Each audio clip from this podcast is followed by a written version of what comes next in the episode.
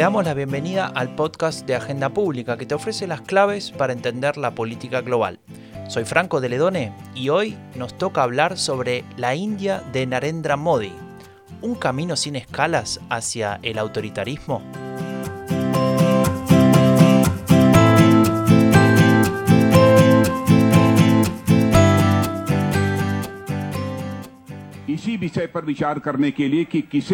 India, estamos en septiembre de 2013. La conferencia de prensa se ha iniciado hace varios minutos. Quien habla es un alto funcionario del Bharatiya Janata Party. Está a punto de hacer un anuncio muy importante.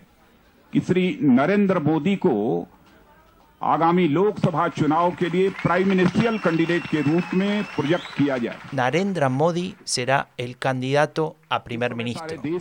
Él desafiará a la dinastía Gandhi y menos de un año más tarde, en las elecciones presidenciales de 2014, logrará el triunfo.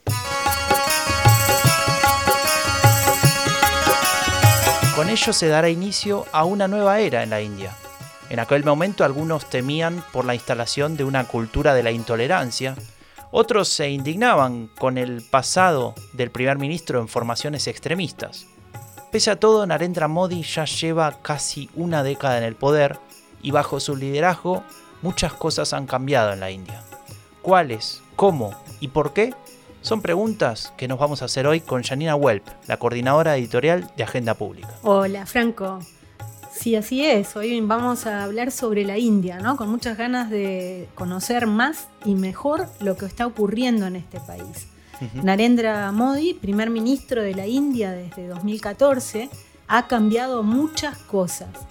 Para contextualizar, déjame contar que su carrera política viene de larga data. Entre 2001 y 2014 cuando le ganó aquella elección general a Raúl Gandhi, Narendra Modi se convirtió en el gobernador de Gujarat. Trece años estuvo gobernando un estado con más de 60 millones de personas. 60 millones, eso es casi la población de Francia, te diría. Así es, pero para hablar de la India tenemos que pensar en dimensiones mucho más grandes. La población de Gujarat representa apenas el 4,3% de los casi 1.400 millones de indios. ¿Te imaginas, Franco, gestionar un proceso electoral con 900 millones de electores en un país de 3,3 millones de kilómetros cuadrados? Imposible. Pero volvamos, volvamos a la política. Gobernando Gujarat, Narendra Modi comenzó a construir su carrera. Y creo que aquí podemos comenzar a mencionar algunos elementos clave para entender esta figura. Uno de ellos es su capacidad para aprovechar la erosión lógica que sufría el Partido del Congreso tras muchísimos años en el poder. Claro, eh, recordemos que el Partido del Congreso, que en realidad se llama Indian National Congress, fue fundado en 1885 y fue la formación que lideró Mahatma Gandhi, ¿sí? ese que conocemos todos, eh, a través de la cual luchó por la independencia de India, del Reino Unido obviamente, que se consiguió recién en 1947. Y este, este partido en un principio fue un movimiento nacionalista, anticolonialista, como decía recién, que se transformó en, un, en el partido político más importante del país. De hecho, gobernó en 54 de los 74 años desde que el país, como te decía, dejó de ser una colonia británica. Definitivamente es muchísimo tiempo. Pero como te decía, Modi ganó a los Gandhi en Gujarat en 2001, aprovechando la debilidad de su competidor. Y no es casual que 13 años después, en 2014, ganase también las elecciones generales en una situación semejante. Es decir, es imposible entender el ascenso de Narendra Modi sin entender la situación de su competidor político directo, el Partido del Congreso. Y para conocer mejor lo que está pasando en la India, hoy vamos a hablar con dos expertas. Te propongo comenzar con Eva Borreguero, profesora de Ciencia Política en la Universidad Complutense de Madrid y especializada en Asia Meridional.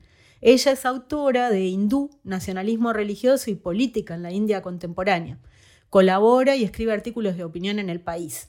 Le preguntamos a Eva por las consecuencias de tantas décadas en el poder por parte de la dinastía Gandhi y por la relación con el ascenso de Modi. Nos decía lo siguiente. Pues sí, efectivamente, em, la crisis del Partido del Congreso ha sido decisiva para explicar el ascenso de Narendra Modi.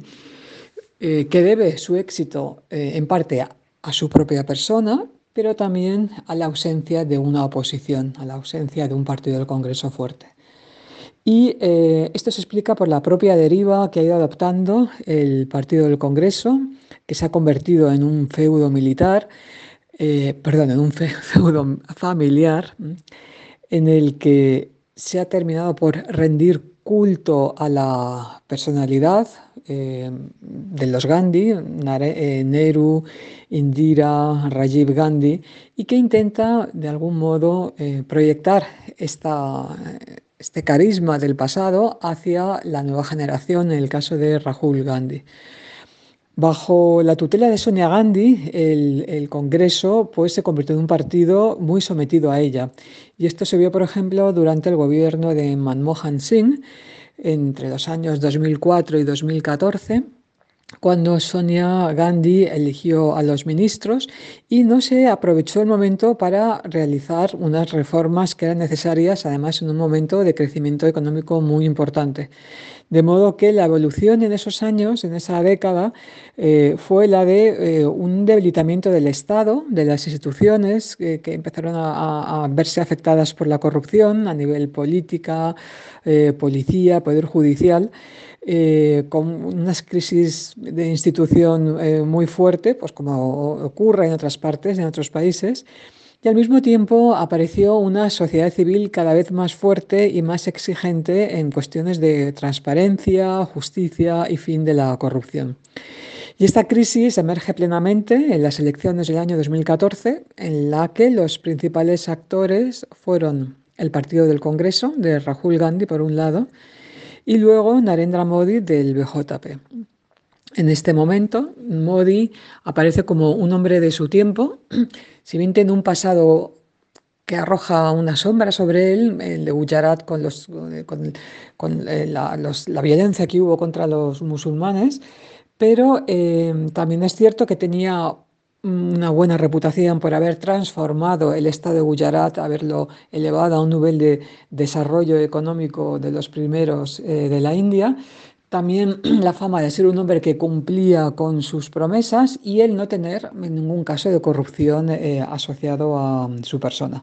De modo que él gana las elecciones con una victoria aplastante y esto lo que supuso fue el fin del sistema del Congreso, el fin del régimen del Partido del Congreso y la aparición de otro partido, digamos, eh, que de algún modo reemplaza al Congreso, porque tiene un éxito panindio, como se verán luego en las elecciones de 2019, y aparece un nuevo líder que es Narendra Modi, como no había tenido lugar desde eh, que Indira Gandhi fuese primera ministra del país. Falta de reformas, debilitamiento del Estado, corrupción, exigencias de la sociedad civil todo esto que nos cuenta Eva Borreguero me hace pensar en, los ingredientes para que un discurso populista crezca, ¿no, Janina? Así es, Franco, y, también hay otros elementos, ¿no? Preparando este episodio, recordé el libro de T.H. Marshall, un clásico, Ciudadanía y Clase Social.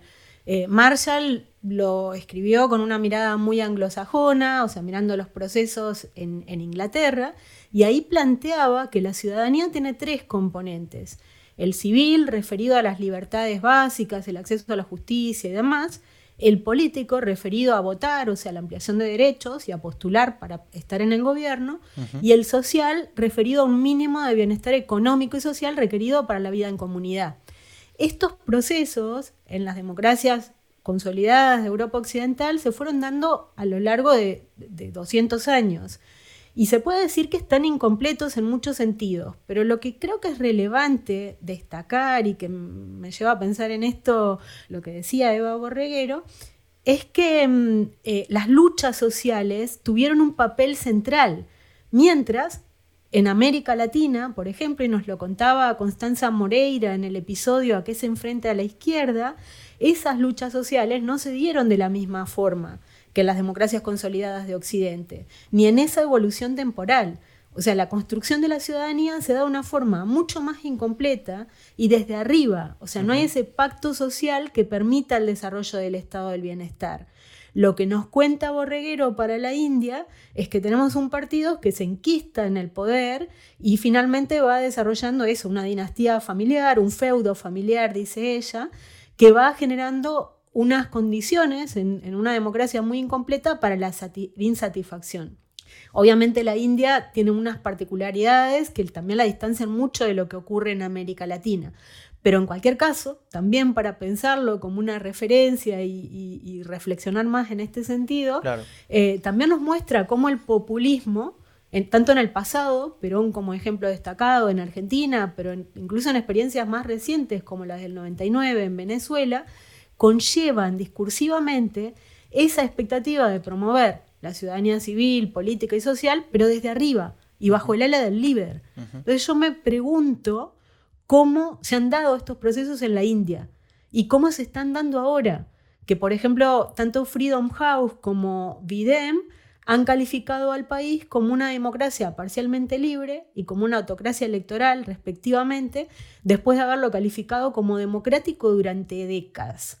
Te propongo, Franco, que le preguntemos por estas cosas a Eva Borreguero y en particular por las principales instituciones del sistema político de la India, y por el peso del presidente y del primer ministro.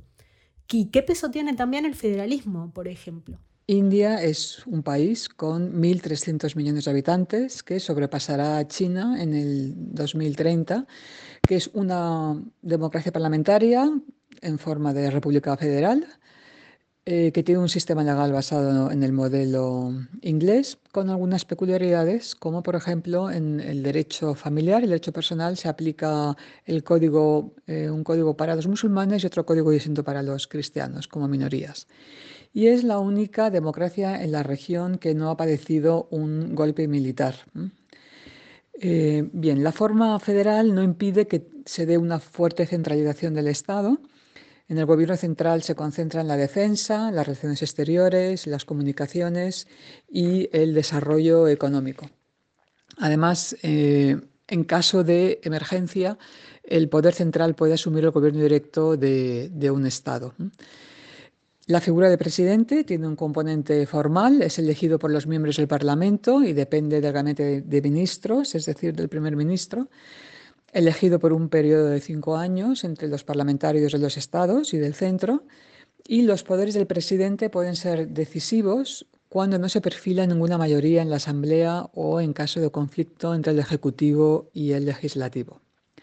También tiene poderes extraordinarios si se declara el estado de emergencia, como ocurrió con Indira Gandhi en los años 1975 y 1977. En ausencia de una mayoría de un solo partido en la Cámara Baja del Parlamento, los gobiernos se forman negociando coaliciones entre los partidos, que no se unen necesariamente al gobierno y que pueden apoyarlo únicamente en un voto de confianza. Debido a la complejidad de la India, estas alianzas son auténticas redes de partidos y así, en 1999, el BJP formó un gobierno de coalición, la Alianza Democrática Nacional, con 21 partidos. Posteriormente, en el 2004, el Partido del Congreso, encabezado por Manmohan Singh, solo pudo formar gobierno, la Alianza Progresista Unida, con el apoyo de 20 partidos pequeños. Y en la actualidad, de nuevo, la Alianza Democrática Nacional, que está formada con 18 partidos, entre los que se encuentra el BJP. Esa complejidad de la India que menciona Eva Borreguero de la Universidad Complutense de Madrid eh, me recuerda al episodio de Epidemia Ultra, donde, donde hablamos justamente de la India y escribíamos esto que te voy a leer muy corto. En la India conviven más de 1.300 millones de personas, seis religiones, alrededor de 60 lenguas, 23 de ellas oficiales y un sinfín de dialectos. Hay cientos de grupos étnicos. India es un estado superlativo. Y ahí es donde volvemos a, nuestro episodio eh, y nos preguntamos, como nos describe Eva Borreguero, ¿qué hacemos con esta diversidad extrema? ¿Cómo la, cómo la administra India? Y para eso eh, consultamos a Sabrina Olivera, que es magíster y doctoranda en Relaciones Internacionales, especialista en Economía y Negocios con India y Asia Pacífico, y además es coordinadora del Grupo de Trabajo sobre Asia del Sur del Consejo Argentino para las Relaciones Internacionales. A ella le preguntábamos sobre este tema. India es un claro ejemplo de un nacionalismo que supo ser inclusivo. dado que en sus inicios como nación independiente en 1947 fue concebido como un país secular, o dicho de otro modo, en él todas las religiones recibirían igual tratamiento ante la ley.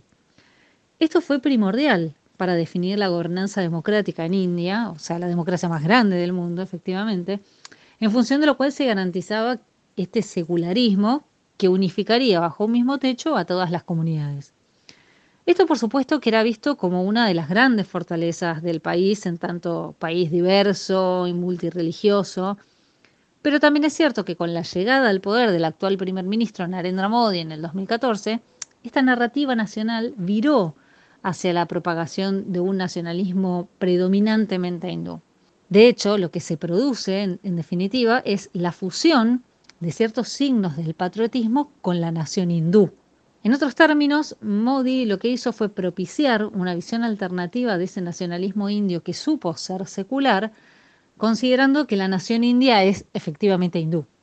Pero por, por otra parte, para dejar de ser secular, India debería reformar su constitución nacional y al menos al momento esto no sucedió ni está en agenda. Me, parece, Franco, fascinante lo que nos está contando Sabrina Olivera también, ¿no? Ella eh, señala cómo la India en esa construcción del Estado-Nación de la que hablábamos antes, eh, apuesta por un nacionalismo inclusivo donde todas las religiones reciben igual tratamiento. Y me hace pensar en el, episodio que dedicamos a pensar la Turquía de Erdogan, donde vemos también que la construcción de Ataturk pone un fuerte peso en el secularismo, pero más bien desde la prohibición de la religión en el espacio público. Y en este momento vemos que en ambos países hay ciertas, o parece al menos para mí, que soy eh, no, para nada una experta en el tema, que hay una tendencia similar a recuperar el peso de la religión en el Estado. Pero en el caso de la India creo que viene con, bastante más diversidad todavía, así que quizá podemos preguntar un poco más para conocer en qué consiste el nacionalismo hindú y si ha dejado o no la India de ser una república secular. El nacionalismo hindú es un movimiento que surge en las primeras décadas del siglo XX, eh, que se puede considerar que el, momento ideológico eh, fundacional es cuando se publica Hindupta, quien es un hindú, que lo escribe Savarkar en 1922. Y al igual que en el caso del Congreso Nacional Indio, el otro gran movimiento nacionalista de la India, su principal desafío es cohesionar una sociedad tan compleja y diversa como la que tiene eh, India. Eh, en, este momento, cuando la India se eh, independiza, eh, a, mediados, del siglo XX, cuenta con más de 560 principados, además de los territorios administrados por la corona británica, y tiene una diversidad excepcional en el mundo, en lo lingüístico, religioso, en lo social y en lo étnico. Y la gran dificultad que tiene la India en ese sentido es cohesionarse en una entidad nacional o política. El nacionalismo hindú, para lograrlo, lo que apela es a la cultura hindú. Por lo tanto, no es tanto un fenómeno religioso como cultural religioso. Lo que busca es, crear una cultura eh, homogénea que sea capaz de superar las tensiones internas, especialmente las divisorias de las castas, creando una religión monoteísta.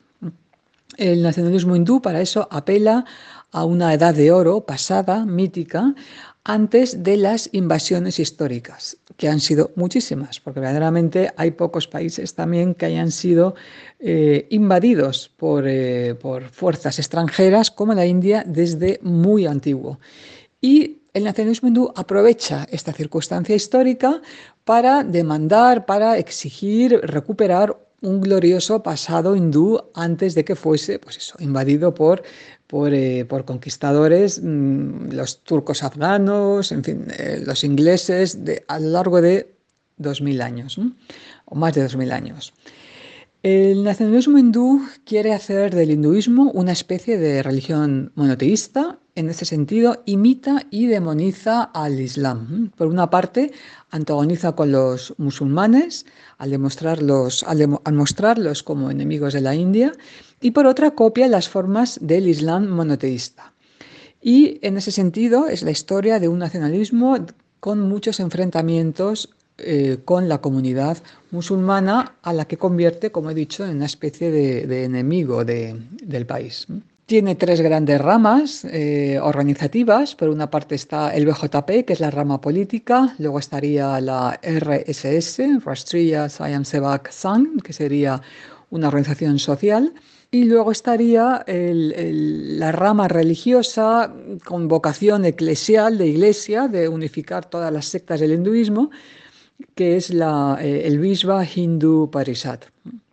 Entonces, como decía, lo que intenta es crear una especie de monoteísmo cultural que proporcione una religión hindú que unifique a todas las sectas eh, religiosas, a todas las castas, en torno a un hinduismo centrado en, un lugar que sería Ayodhya, en una fecha fundacional, en un dios que sería, eh, que sería Rama, y todo esto confluye en torno al templo de Ayodhya.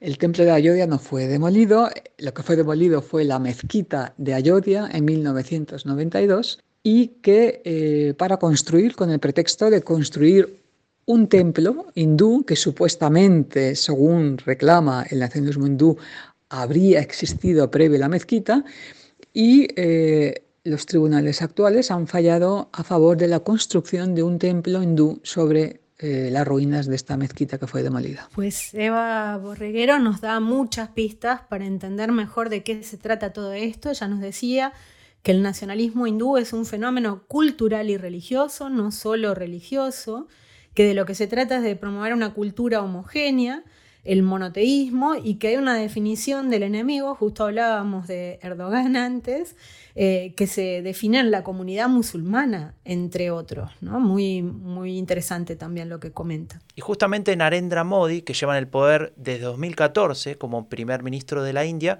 se apoya en todos estos conceptos. Eh, y se apoya de una manera interesante, o al menos peculiar, porque, porque en un principio, cuando él comienza eh, como gobernador de eh, Gujarat al principio de los 2000 y progresivamente hasta que se convierte en primer ministro, él va pareciera radicalizando su discurso. Y eso es justamente lo que le preguntábamos tanto a Sabrina Olivera como a Eva Borreguero y nos contestaban lo siguiente. Es innegable que Narendra Modi militó cuando era joven en una organización llamada RSS, vinculada con el pensamiento hindú más duro, y cuya pata política es ni más ni menos que el Bharatiya Janata Party. El Bharatiya Janata Party, precisamente, es el partido político que lo lleva al poder a Modi en 2014.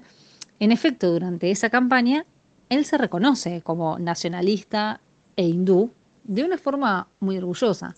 Y desde entonces se advierte en la agenda de gobierno una fuerte impronta hindú, eso es cierto. Ahora bien, como demostración de ello, es posible mencionar la enmienda de la ley de ciudadanía india que no consideraba a quienes profesaran la religión islámica como una minoría. De todos modos, eh, Modi es un político muy hábil y son otros funcionarios cercanos a él los que realizan comentarios de una fuerte impronta hindú o en contra de los musulmanes, por ejemplo, pero es cierto que este discurso va adquiriendo fuerza y se, va se ve referendado en las últimas elecciones, precisamente, en donde mientras más agresivo era un candidato contra los musulmanes, más votos adquiría. Con lo cual, efectivamente, hay un discurso mucho más fuerte en términos de nacionalismo hindú. Entonces, la pregunta que me sigue quedando es si efectivamente Narendra Modi ha radicalizado ese discurso. Eva Borreguero opina esto. Creo que no. Creo que el discurso y las ideas fundamentales del nacionalismo hindú son las mismas, están claramente definidas eh, desde principios del siglo XX, cuando se formulan los principios eh, ideológicos, y lo que varía es la aplicación de estas ideas según cambia el contexto o las circunstancias.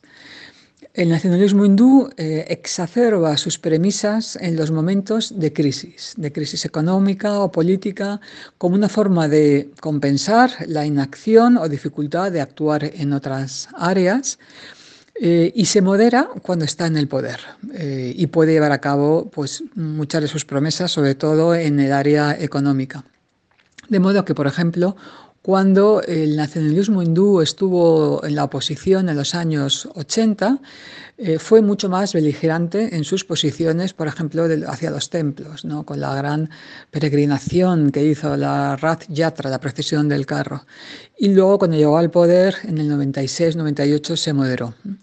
Con Modi la situación ha variado porque Modi tiene en la actualidad un apoyo político mayor porque la sociedad india se ha transformado y se ha vuelto mucho más consciente de sus deseos de una identidad eh, nacionalista hindú. en ese sentido, eh, Modi tiene más apoyo, un apoyo más transversal y muchas de sus propuestas como la ley de ciudadanía o el cambio de estatus de Cachemira, cuentan con un respaldo de la población. acá también nos permite eh, lo que nos comentan tanto Sabrina como Eva, eh, reflexionar sobre el crecimiento de este tipo de proyectos políticos de tendencias o claro perfil autoritario, no solo en la India, sino también en América Latina, también en Europa, ¿no? que, que se ve este crecimiento. Y, algo que mm, señala Eva, que me parece muy relevante, es cómo Modi va adaptando su discurso eh, según sus necesidades contextuales y a, su vez cómo, y esto hay que destacarlo mucho, creo que también pasa en casos como el de Hungría, por ejemplo, cuenta con un amplio apoyo popular a pesar de eh, todo lo que puede implicar en términos de intolerancia y, y, irrespeto a las libertades fundamentales de este tipo de proyectos políticos. ¿no? Y cómo esto se ancla a su vez en un deseo o una necesidad de generar una especie de identidad política que supla otro tipo de deficiencias que se perciben en la sociedad.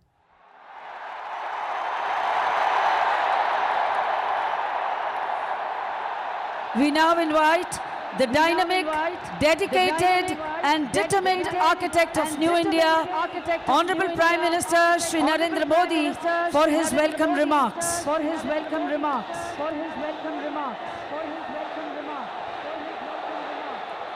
Bharat माता की भारत माता की भारत माता की Namaste Trump. Namaste Trump. Namaste Trump. Namaste Escuchamos a Modi en febrero de 2020, está saludando a Donald Trump en su visita a la India. Y esto nos lleva al, último bloque temático que tenemos para este episodio, que refiere al posicionamiento de, la India internacionalmente. Y queremos empezar por lo que se ha denominado la diplomacia del yoga. ¿De qué se trata? ¿Y cuál es la estrategia y cuáles son sus objetivos? Se trata de una manifestación que pretende enaltecer el famoso poder blando, ¿no? Este poder de atracción y de seducción para legitimar las decisiones, ¿no? Como un recurso estratégico, pero que en realidad persigue de algún modo establecer la ideología nacionalista hindú. Eh, es así que en este sentido Narendra Modi solicitó a la Asamblea General de Naciones Unidas en el año 2014 que todos los 21 de junio fueran declarados el Día Internacional del Yoga. Aprovechando la aceptación internacional de esta práctica, lo que hace Modi es aseverar que el yoga era un regalo invaluable de las tradiciones antiguas y finalmente logró convertirla en una marca india. En esto cabe destacar que recibe un fuerte apoyo de parte de una gran mayoría en, este, en la Asamblea de Naciones Unidas. Y a partir del año 2015 es que se realizan grandes celebraciones en India y sobre todo en las diferentes representaciones diplomáticas indias alrededor del mundo. Es realmente la gran estrategia de diplomacia cultural de Narendra Modi en su proyección internacional, pero también en su proyección con una clara intención de aparecer como un líder pacífico, como un líder que se vale de una práctica de unión. Nos dice Sabrina Olivera que el yoga tiene un papel central en esta estrategia de proyección internacional de Modi, que pone en el centro al nacionalismo hindú, pero también eh, intenta dar una imagen de pacifismo. ¿no? A ella le preguntamos también por el rol que ocupa la India en relación a otras potencias cercanas como Rusia y China. Con respecto a estos dos países que me mencionan, eh, y sobre todo Rusia, la relación es muy significativa, sobre todo en tres ejes en la energía nuclear, en la defensa y en temáticas espaciales. Si la mitad del arsenal que tiene India proviene de Rusia, digamos que es comprensible la postura actual que mantiene India de cierta neutralidad frente al conflicto que Ucrania mantiene con Rusia. Y sobre todo porque tiene mm, otros dos focos de conflicto a, eh, que siempre debe atender, y uno es Pakistán y el otro es China.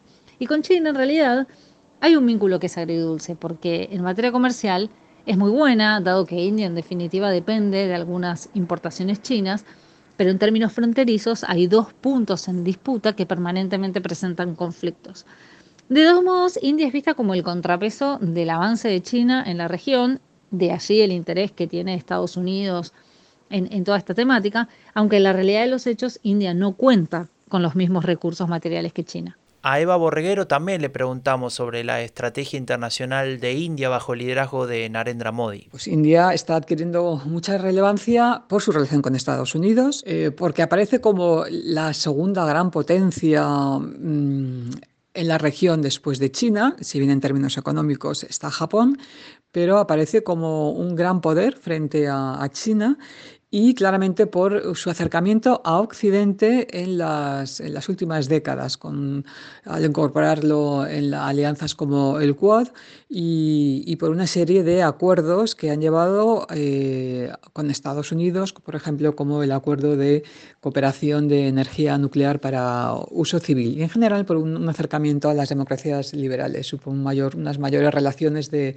de cooperación. Hay que añadir también que tiene una posición geopolítica privilegiada, que es una cuña territorial que está inserta en el Indo-Pacífico, que es eh, la región que está eh, ahora mismo acaparando pues, eh, el mayor eje de poder de concentración de fuerzas, también por sus posibilidades que tiene en términos de, demográficos y económicos de, cara a un futuro muy cercano. En la economía, India es la quinta mayor economía del mundo, China es la segunda mayor economía del mundo y muchos análisis apuntan a India como el país que más crecerá en los próximos años, en los próximos 20 años, un mayor crecimiento, un crecimiento más rápido. Eh, se fundamenta en una serie de factores. Primero, la, la demográfica, la variable demográfica. Para el 2050 se calcula que India será el país más poblado del mundo que sobrepesará a, China, que tendrá una cifra aproximada de 1.700 millones de personas. También porque tiene un rápido aumento de clase media, una rápida urbanización. Cuenta además con un sector tecnológico muy importante eh, y además India es, célebre por sus, sus, ingenieros, por sus matemáticos. Por ejemplo, el nuevo CEO de Google es, indio, Sundar eh, Pichai.